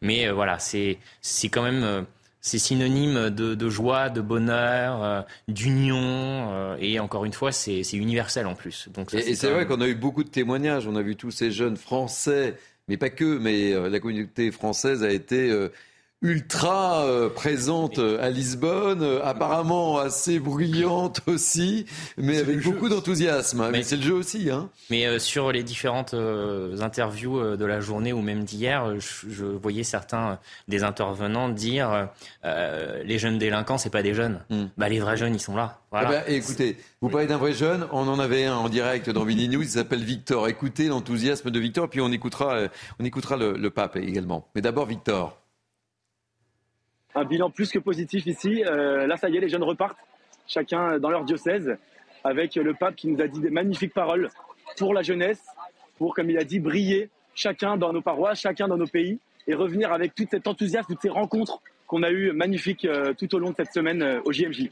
C'est vraiment les rencontres avec les personnes, des personnes qui venaient à la fois d'Asie, d'Amérique, d'Europe, de tous les continents. On se rencontrait comme si on était frères, comme si on se connaissait depuis toujours. Là, on entend des personnes à côté qui jouent de la musique, et là, le dialogue se fait tellement bien et on est tous en fait frères en Christ. Et ça, c'est magnifique. Franchement, euh, incroyable. Incroyable, dit-il. Et on va écouter un extrait euh, du pape qui célébrait la messe pour célébrer la fin de ces JMJ. On écoute.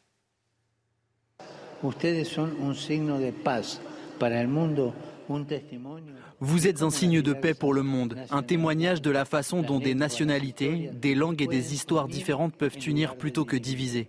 Vous êtes l'espoir d'un monde différent. Merci. Et merci à toi, Lisbonne, qui restera dans la mémoire de ces jeunes comme une maison de fraternité et une ville des rêves.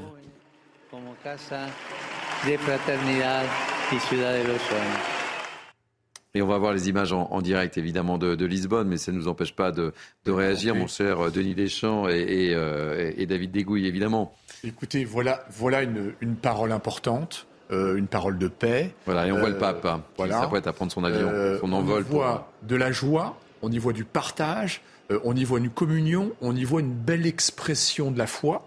Hein, habituellement, on voit des tensions euh, quand on parle de religion, on voit parfois des événements dramatiques. Là, c'est une très très très belle expression de la foi. Et euh, juste, je laisse quelques instants euh, pour, pour les autres invités. Je termine là-dessus.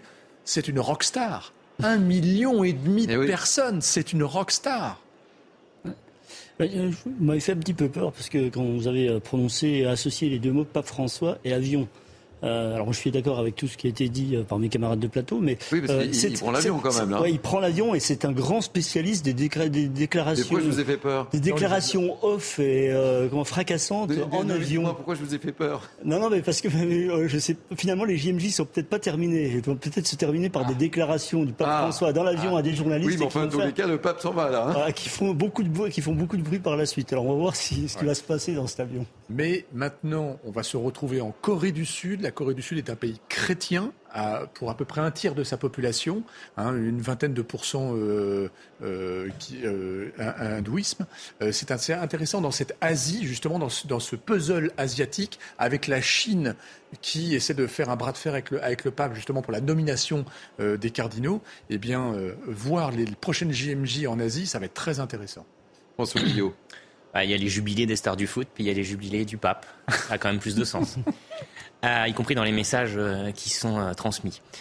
Mais moi, j'y vois, aussi un, autre message, celui de l'engagement.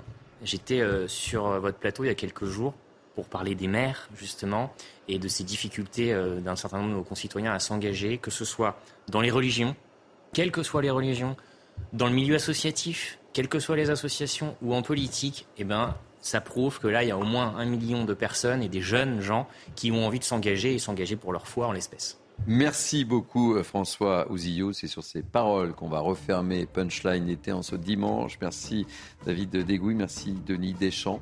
On a abordé beaucoup de sujets. Je voudrais remercier très rapidement Sabrina Slimani qui m'a aidé à préparer cette émission euh, et celle de ce matin également, Sébastien Mandotti, toutes les équipes de la programmation avec euh, Corentin Brio, Raphaël de Montferrand, Louis Lallemand.